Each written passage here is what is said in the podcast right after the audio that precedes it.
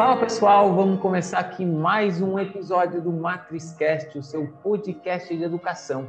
E hoje vamos ter um, uma convidada especialíssima para fechar essa série super especial do Outubro Rosa, onde a gente trouxe aqui incríveis mulheres para mostrar para vocês grandes conceitos, grandes histórias inspiradoras aqui. E para fechar toda essa série, eu trouxe aqui ela que além de nutricionista clínica, que atua na área de oncologia, então ela vai poder falar para a gente um pouco sobre a questão do câncer, prevenção, como que funciona tudo isso. Ela também é sócia da Escola Matriz. Afinal, por mais que não seja uma sócia ativa, ela tem direitos matrimoniais, né? Escola, já que é a minha escola. Então, ela tem como sócia aqui na sua segunda participação a minha amada e querida esposa. Seja um grande prazer, um prazer recebê-la aqui novamente, Tainá. Tudo bem? Oi, marido, tudo bem? Boa noite, boa noite a todos. Obrigada pelo convite, amor. Vamos conversar um pouquinho sobre a minha área hoje, então. Vamos conversar. Afinal, a gente passou aqui toda essa série aqui falando do Tudo Rosa, da conscientização né, da prevenção contra o câncer de mama. E hoje a gente quer entender um pouco, né? O que afinal, o que é o Outubro Rosa, né? O que que para você dizer um pouco para a gente, o que que é essa relação, o que que é o câncer de mama, né? E, e antes um pouco, até para você contar como é que foi essa sua relação, né? Como é que surgiu esse seu vínculo com a área de oncologia, né? Que você hoje atua, que que gosta tanto, né, de trabalhar nessa área. Contar um pouquinho para a gente entender um pouco mais sobre isso. Claro, amor. Então vamos lá. Bom, é, eu fiz um podcast logo no início do MatrizCast, né? E comentei um pouco como foi a minha escolha para ser nutricionista, uhum. profissão de nutrição. E eu escolhi a nutrição como profissão. Agora, a oncologia, eu já não digo mesmo. A, a oncologia me escolheu. Então, foi um pouco sem querer que eu cheguei nessa área. É, não sei como funciona nas outras profissões, mas é, ao fim né, de, uma, de uma faculdade, de uma graduação da área de saúde, uma das possibilidades é fazer residência, aprimoramento, que a gente tem uma prática, uma vivência prática bem grande na área clínica. E eu estava perdida, apesar de saber que eu queria ser nutricionista, eu não sabia a área que eu, que eu seguiria, né?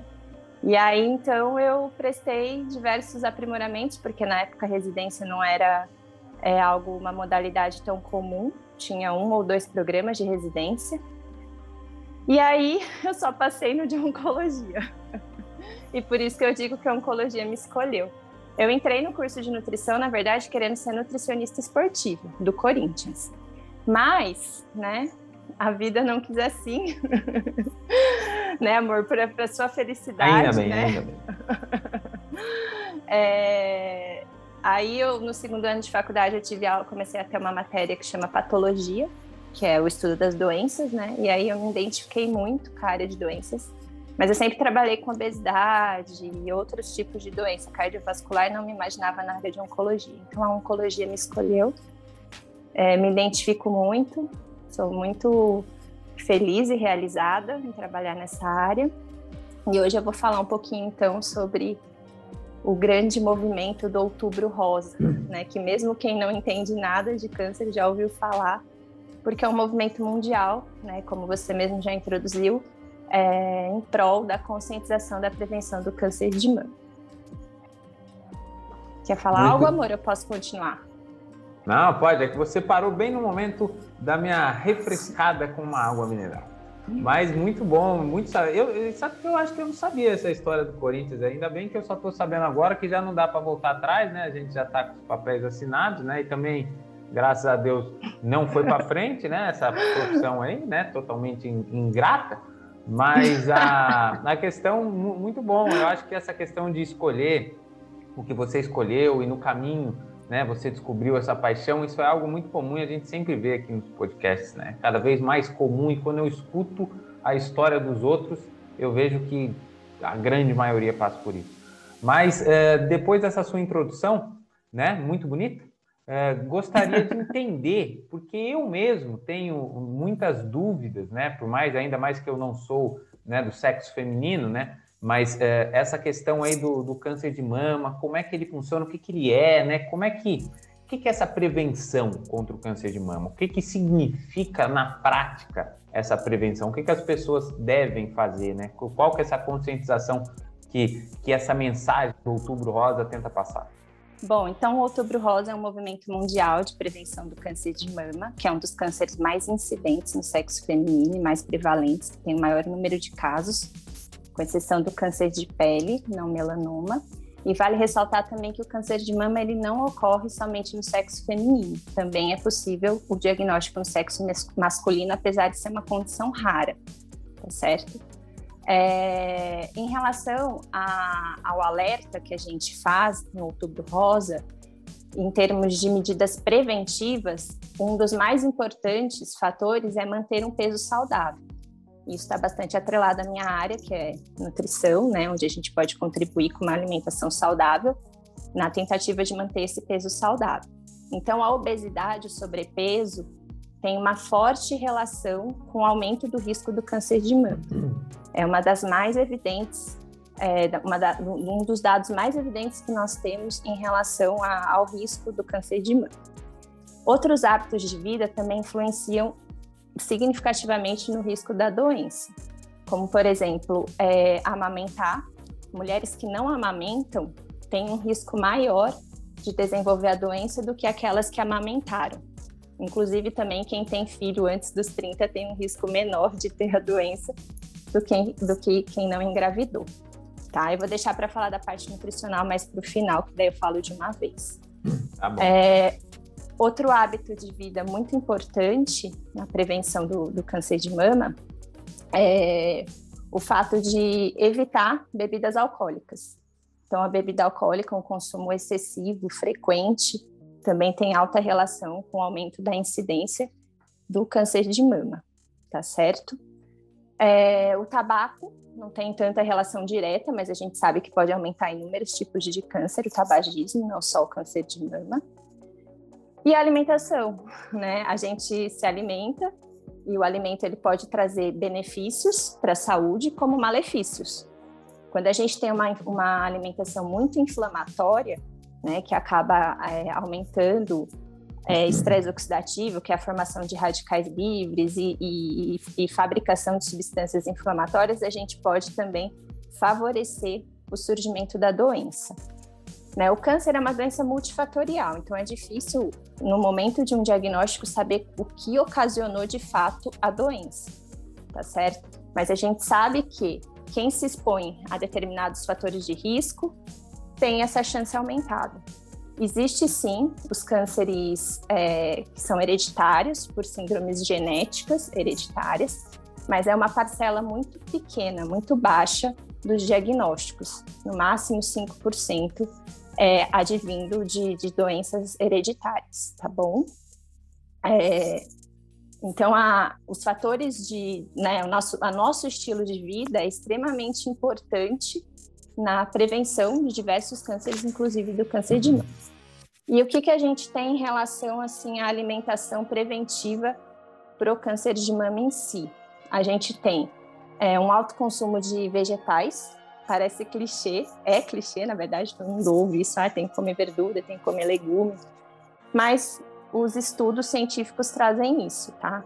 É, quem tiver mais curiosidade, quiser ler, tem um site que se chama World Cancer Research Fund, é, que, que fala bastante dessa questão é, de, de, fatores preventivos, né, e o que, que a gente pode fazer é, ao longo é, da vida para evitar esse tipo de diagnóstico. Alguma dúvida por enquanto do que eu falei? Ah, muito, muito bom, muito bom escutar tudo isso aí. Eu nem imaginava que poderia dar em homens também. Eu, eu não sabia mesmo sobre isso. E, e a questão, né, eu queria entender um pouco é, da questão da, você falou da prevenção, né? Tudo bem, eu entendi a questão do alimento, eu até quero entrar um pouco mais a fundo nisso, é, mas eu gostaria de entender também como, por exemplo, que uma mulher pode diagnosticar? Porque eu vou te dar um pouco da minha visão. É, eu vejo muito, né, né como que chega essa mensagem para mim, né? Isso é uma coisa importante também, né? É uma pessoa que, como eu, eu enxergo isso, né? Como eu vejo essa mensagem. Como muito exame, então tem o exame do toque. Como que uma, uma mulher ela pode se prevenir para saber se ela tem ou não? Ou ela tem que ir num médico? É, como que, que faz para ela conseguir descobrir, né? Tem uma, uma idade exata para isso? Ah, quando tem 18 anos tem que fazer o exame do toque ou não? É alguma coisa mais para mulheres mais velhas? Ou, ou é o tempo todo, né? Como é que funciona essa questão do autodiagnóstico? Ou ele funciona mais com você precisando ir mesmo no hospital? Eu realmente não sei como isso funciona, mas é uma das mensagens que chega para mim, né, na minha mente, quando me vem a mensagem Outubro Rosa. Certo. Eu ia chegar lá. Então vamos lá. Primeiro que não tem um autodiagnóstico, tá? O autoexame, ele é importante ser feito. A gente tem que conhecer o nosso corpo, tanto homem quanto mulher, mas é apenas um indício, né? O diagnóstico ele só ocorre de fato depois que você faz uma biópsia, que é um procedimento invasivo e que vai determinar se é um tumor maligno ou benigno. Lembrando que tumor benigno não é câncer, tá bom? É, em relação, eu acho que a gente tem aqui que trazer, conce, é, conceitualizar duas coisas diferentes. Uma coisa é prevenção, tá? A prevenção envolve é, a adoção de hábitos saudáveis de vida. Então, não fumar, não beber, ou pelo menos beber moderadamente, comer saudável, é, praticar atividade física, manter o peso saudável, que eu estava comentando, entre outros fatores que eu já falei. Aí a gente tem uma outra questão, que é a detecção precoce do câncer. E como que a gente faz essa detecção precoce? Por rastreio. Como que faz esse rastreio? Por exame. O autoexame é a forma mais simples, falando no caso do câncer de mama. Então você vai, apalpa a mama, se sentir algum nódulo, algum caroço, ou se você notar é, sinais clínicos diferentes, né, como secreção, dor, é, ardor, enfim, pode acontecer algumas alterações próprias no seio que podem indicar é, um eventual tumor. E aí tem que sempre buscar o médico se tiver alguma alteração dessa que a própria mulher note no seu dia a dia. Mas a detecção precoce ela envolve principalmente a mamografia, tá? A mamografia é um dos exames que consegue, de fato, mostrar se tem algum nódulo, algum tumor ali. É, e aí sim indicar para uma biópsia, a depender das características morfológicas desse tumor. É, então, aí indicaria a biópsia para fazer de fato o diagnóstico. Qual é a idade? A idade é a partir dos 40 anos para fazer mamografia, mas toda mulher depois que menstrua e começa a vida sexual ativa, precisa acompanhar com o ginecologista, que é quem vai direcionando os exames. Como eu disse antes, existem casos de câncer de mama que são por fator hereditário. Essas mulheres que têm um histórico de mãe, tia, enfim, com, com diagnóstico de câncer em idade jovem, vai ter que antecipar esse rastreio, essa detecção precoce. Então, isso não é diretamente uma prevenção, mas é uma forma de você diagnosticar caso você tenha essa suscetibilidade ao, ao tumor de forma precoce, em estágio inicial, né, para poder ter maior chance de cura. O câncer, quando diagnosticado em fases iniciais, tem chance de cura de quase 100%. Então, por isso que é tão importante o exame. O autoexame, que é a primeira barreira, e em seguida um ultrassom e uma mamografia, no caso das mulheres acima de 40 anos ou quem tem histórico familiar da doença. Ah, entendi. Entendi. É muito importante, então, a questão da prevenção, porque você aumenta as chances de que você tenha sucesso no combate contra a doença, né? Então, quanto mais você se monitora, né, mais você tem chance de descobrir. Descobrindo precocemente, você tem mais chances de sucesso. Então, por isso que é importante, né, toda a campanha, toda a mensagem, é, é, é, faz sentido por isso. Agora, antes da gente entrar ainda na questão da alimentação, eu gostaria de entender uma coisa, assim, a questão tabagismo, bebidas, alimentação, eu entendo que, num geral, né, você ter uma, uma alimentação mais saudável, uma vida mais saudável e hábitos mais saudáveis, você está prevenindo uma série de doenças. Né? E, e acredito eu que todos os cânceres é, sejam né, mais evitáveis se você tiver esse estilo de vida. É, mas é, eu gostaria de entender se existe alguma particularidade do câncer de mama. É, não sei qual particularidade, mas é, se tem alguma coisa. Ah, em específico, por exemplo, você não consumir, eu vou dar um exemplo totalmente fora, tá? Mas você consumir doce, em específico, doce é, te dá mais incidência de câncer de mama. Ou não tem, não, não tem nada assim de muito específico, é realmente de uma forma mais geral, é, é, como que é? Ou se tem alguma, alguma coisa mais específica relacionada ao câncer de mama é, em si? Tem, tem sim. Então, como eu estava dizendo anteriormente, é, existe um compilado de estudos que mostram os maiores níveis de evidências de determinados alimentos. Então, por exemplo, é, o consumo regular de laticínios, né, então iogurte, leite, derivados magros, ou seja, desnatados ou com baixo teor de gordura, eles são protetores para o câncer de mama o consumo é uma evidência mais limitada, mas ela existe, então, de legumes e verduras também mostram um efeito protetor por câncer de mama. Vale dizer que tem o, o diagnóstico de câncer de mama pré-menopausa e pós-menopausa. No caso do pós-menopausa, também tem uma evidência específica no consumo de uma dieta rica em cálcio, que mostra também um efeito protetor. Então, tem algumas questões que, que realmente fazem diferença no diagnóstico. Então, por exemplo, do câncer de mama é basicamente isso. Não tem outros alimentos específicos, mas, por exemplo, o câncer coloretal, que é um dos mais prevalentes também, na, tanto no sexo masculino quanto no feminino, um dos principais fatores é, protetores é não consumir carnes processadas ou restringir ao máximo, que são os embutidos. Peito de peru, presunto, salame, salsicha, etc. Então, tem algum, alguns, alguns trabalhos, alguns dados específicos desses trabalhos científicos que mostram uma, uma, uma, alta relação com determinados tumores. Por exemplo, o câncer de estômago tem uma forte relação com o consumo excessivo de sal. É, então, né, o câncer hepático com o álcool, a bebida alcoólica, né, que geralmente antes do câncer hepático a gente tem um estágio de cirrose, que é quando tem a morte da, da célula hepática, né o esgotamento dela. Então, tem sim algumas questões. O câncer de mama, então, retomando, tem essa forte questão com o consumo de, de verduras e legumes que não são, que não contém carboidrato. Então, aí vale lembrar que não entra batata, inhame, mandioca, cará, enfim. Então, seria realmente o, o restante dos legumes e verduras o consumo regular de, de laticínios tem um efeito protetor e o consumo de, no caso do pós-menopausa, de, uma dieta rica em cálcio. O doce que você perguntou e, e, e, tem a dúvida, na verdade não é o doce, né? É o açúcar refinado.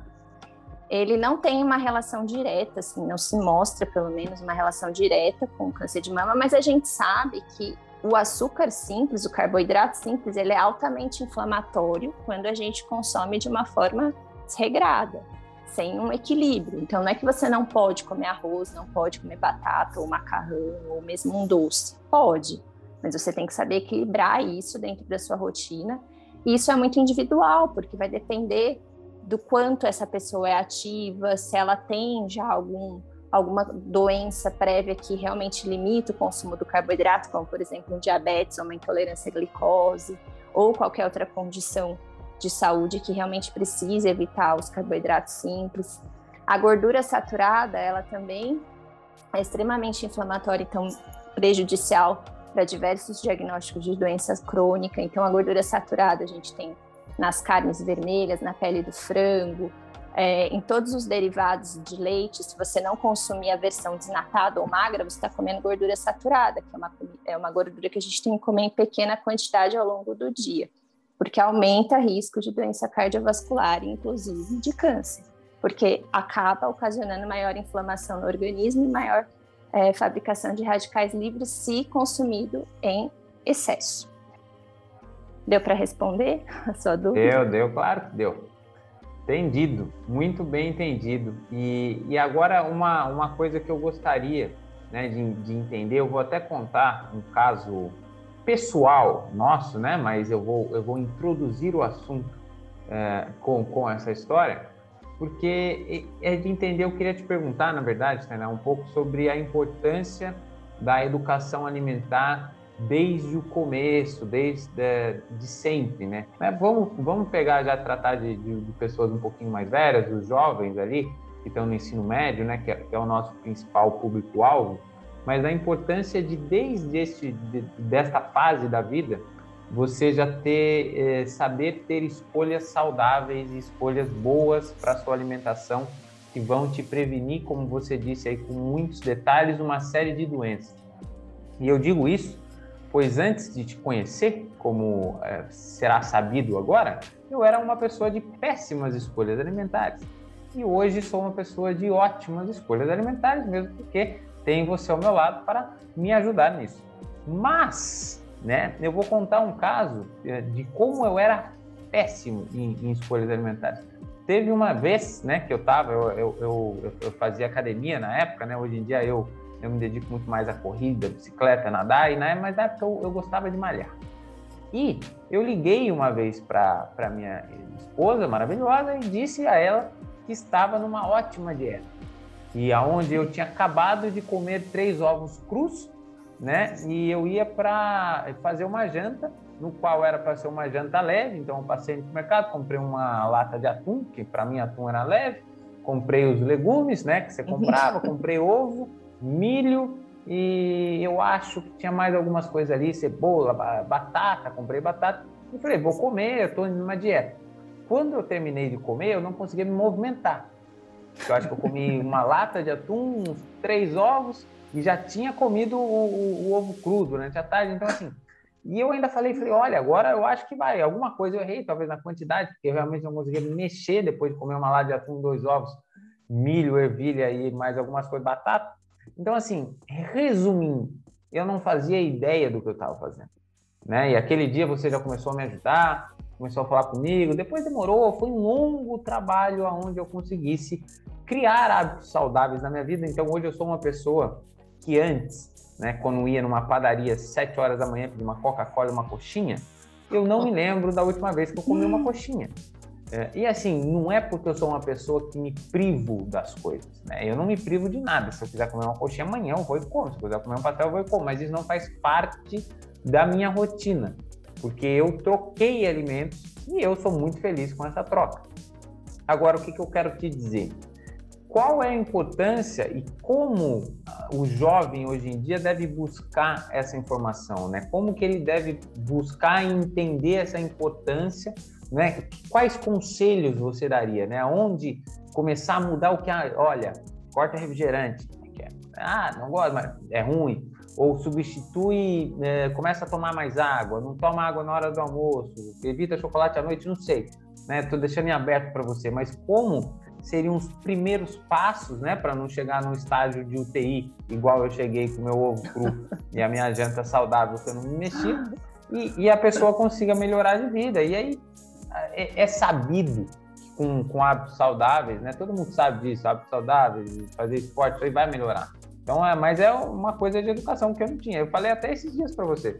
Antes na academia comi uma fogaça de três queijos, né? Por isso que talvez eu era aquele gordinho forte porque não tem como, né? Ser, é, segundo você mesmo, canela grossa.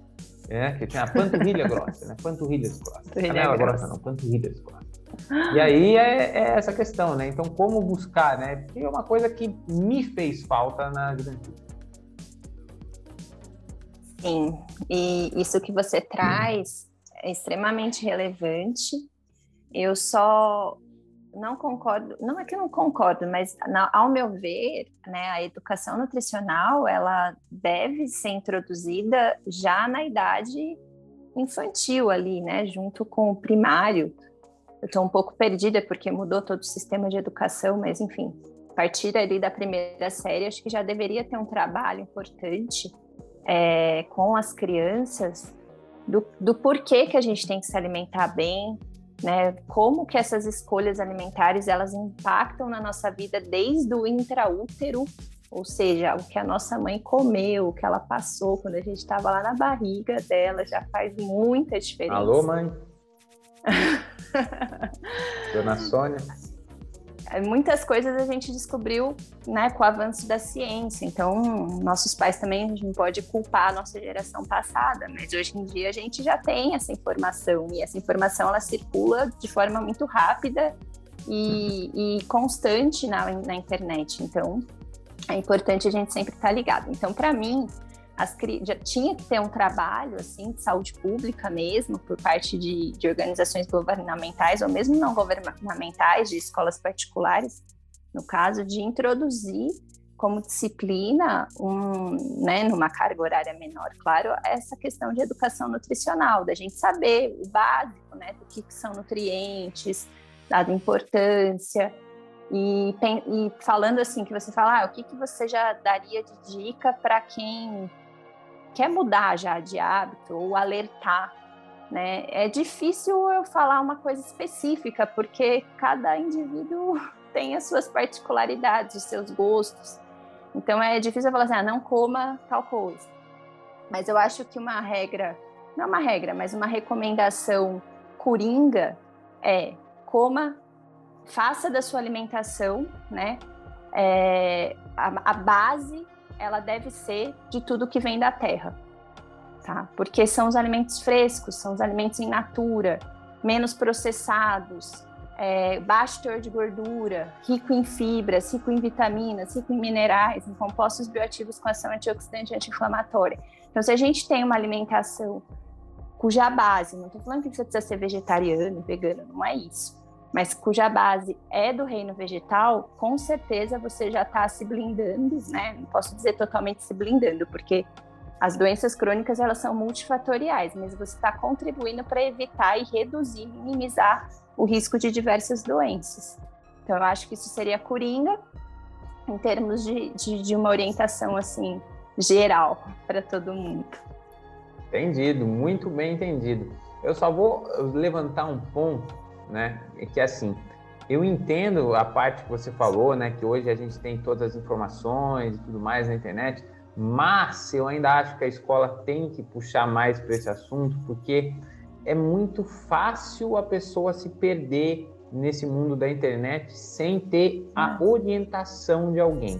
É porque você vai lá, você vai achar um monte de dieta, um monte de coisa que talvez seja perigosíssima você fazer Sim, eu, sim. eu, isso aí eu acho que eu nunca nem te contei, mas eu, eu tinha complexo um pouco do meu corpo quando eu era mais, mais jovem, mais jovem mesmo, bem, bem criança. E eu fiz uma vez uma dieta que eu passava fome. Eu fiz acho que uma, duas semanas, não sei nem se minha mãe sabe disso, talvez saiba. Mas é, é dieta assim, ó, eu comia, adiantava quase nada, comia quase nada. Eu nem lembro aonde eu arrumei isso aí. Não foi na internet, porque naquela época nem tinha direito, mas assim, eu arrumei. Eu lembro que eu arrumei essa dieta, fiz algum, alguns dias e assim, totalmente errada, né? Porque eu sou, eu, eu, Fábio, sou contra dietas, porque eu acho que isso não precisa, né? Eu perdi, você é prova disso, eu perdi 10 quilos durante a pandemia, né? Apenas corrigindo hábitos alimentares, sendo que eu já tinha perdido 10 antes corrigindo hábitos alimentares, sem fazer esforço nenhum. É, né? Você se lembra, é, é eu comia sorvete todo sábado quando eu chegava na minha meta do peso. Todo sábado. Então, assim, não mudei nada. Mudei, assim, em vez de colocar duas colheres de, de Todd, eu colocava uma. Em vez de jantar duas vezes, eu jantava uma. Então, alguns, entre aspas, esforços para que eu tivesse uma, uma alimentação mais controlada, mas eu nunca me privei de nada. Então, assim, é, é sim importante a pessoa buscar a, a informação. A internet tem todas as respostas, mas se você não souber ser orientado a qual pergunta fazer, ela pode ser uma arma, principalmente quando a gente fala de educação, porque educação, uh, educação alimentar, porque educação alimentar é saúde, e sem saúde você não faz nada. Você não faz absolutamente nada. Você primeiro tem que ter saúde. Ah, eu quero família em primeiro lugar. Sim, pode ser, mas sem saúde você não tem também a família. Então, assim, a saúde é em primeiro lugar. Depois com saúde, você vai conseguir fazer o resto. Né? Mesmo que você não tiver saúde, como é que você vai fazer o resto. Então, muito importante e muito bom você dizer tudo isso é, para a gente. Então, eu acho que ficou muito bem claro. Eu ainda tenho uma dúvida que eu vou te perguntar, que é o seguinte, que agora você me deixou com essa preocupação, inclusive. Como é que o homem descobre se tem câncer de mama ou não? Como que ele se previne? Ele tem que fazer alguma coisa? Porque agora eu não entendi. O homem não sabia que o homem poderia ter. Então, assim, é, é os mesmos processos da mulher? O homem, quando chega nos 40 anos, além de fazer o, o tal do exame do, do, câncer de próstata, tem que fazer alguma coisa de, de um exame de mama? Eu não, como que funciona? Porque agora os nossos ouvintes do sexo masculino também querem saber. Certo. Bom, o, o homem, né, como eu falei, no sexo masculino, o câncer de mama é uma condição muito rara. Então, assim, não tem diretrizes específicas igual no sexo feminino de, de, de exames em determinada idade, enfim. O autoexame é sempre importante, por isso que eu falei, conhecer o seu próprio corpo, não só pensando em câncer de mama, mas outras doenças, é muito importante, porque qualquer alteração é, física ali no momento, a gente já tem que buscar um médico, um especialista, mas infelizmente não tem assim, ah, uma idade, precisa fazer mamografia, não, são casos muito raros mesmo, né? Infelizmente a pessoa acaba descobrindo geralmente pelo toque, sente um carocinho, alguma coisa assim, e uma dor diferente, um incômodo na região, e aí vai buscar o médico, infelizmente pode ser que haja uma negligência por parte do homem, demore, fale, ah, não, não é nada, né? E vai levando, vai levando, e às vezes demora de ter esse diagnóstico se não já, já não busca no momento inicial do desconforto ou do achado que ele, que ele notou. Mas não tem amor, infelizmente, assim, pelo, pelo menos da última vez que eu estudei, porque as coisas elas mudam muito na área da saúde, inclusive. Mas da última vez que eu estudei mais a fundo essa parte de câncer de mama em homem, não, não tinha essas recomendações, nem em diretrizes nacionais e nem internacionais. Como tem, por exemplo, para né, o exame de toque, no caso do, da, da detecção precoce do câncer de próstata, não, não temos. Entendido, mas está esclarecido, tá, tá, estou, estou a par agora disso e olha como é engraçado, eu sempre falo para você que esse podcast sempre me enche de informações e mesmo morando ao seu lado, eu só fui agora descobrir isso gravando um podcast com você. Morando ao seu lado, não, morando junto com você, né? Afinal, não somos casados. E sobre o que você falou, até aí para a gente já finalizar, é, a questão de conhecer o corpo é muito importante. Isso foi é algo que eu, que eu desenvolvi, né?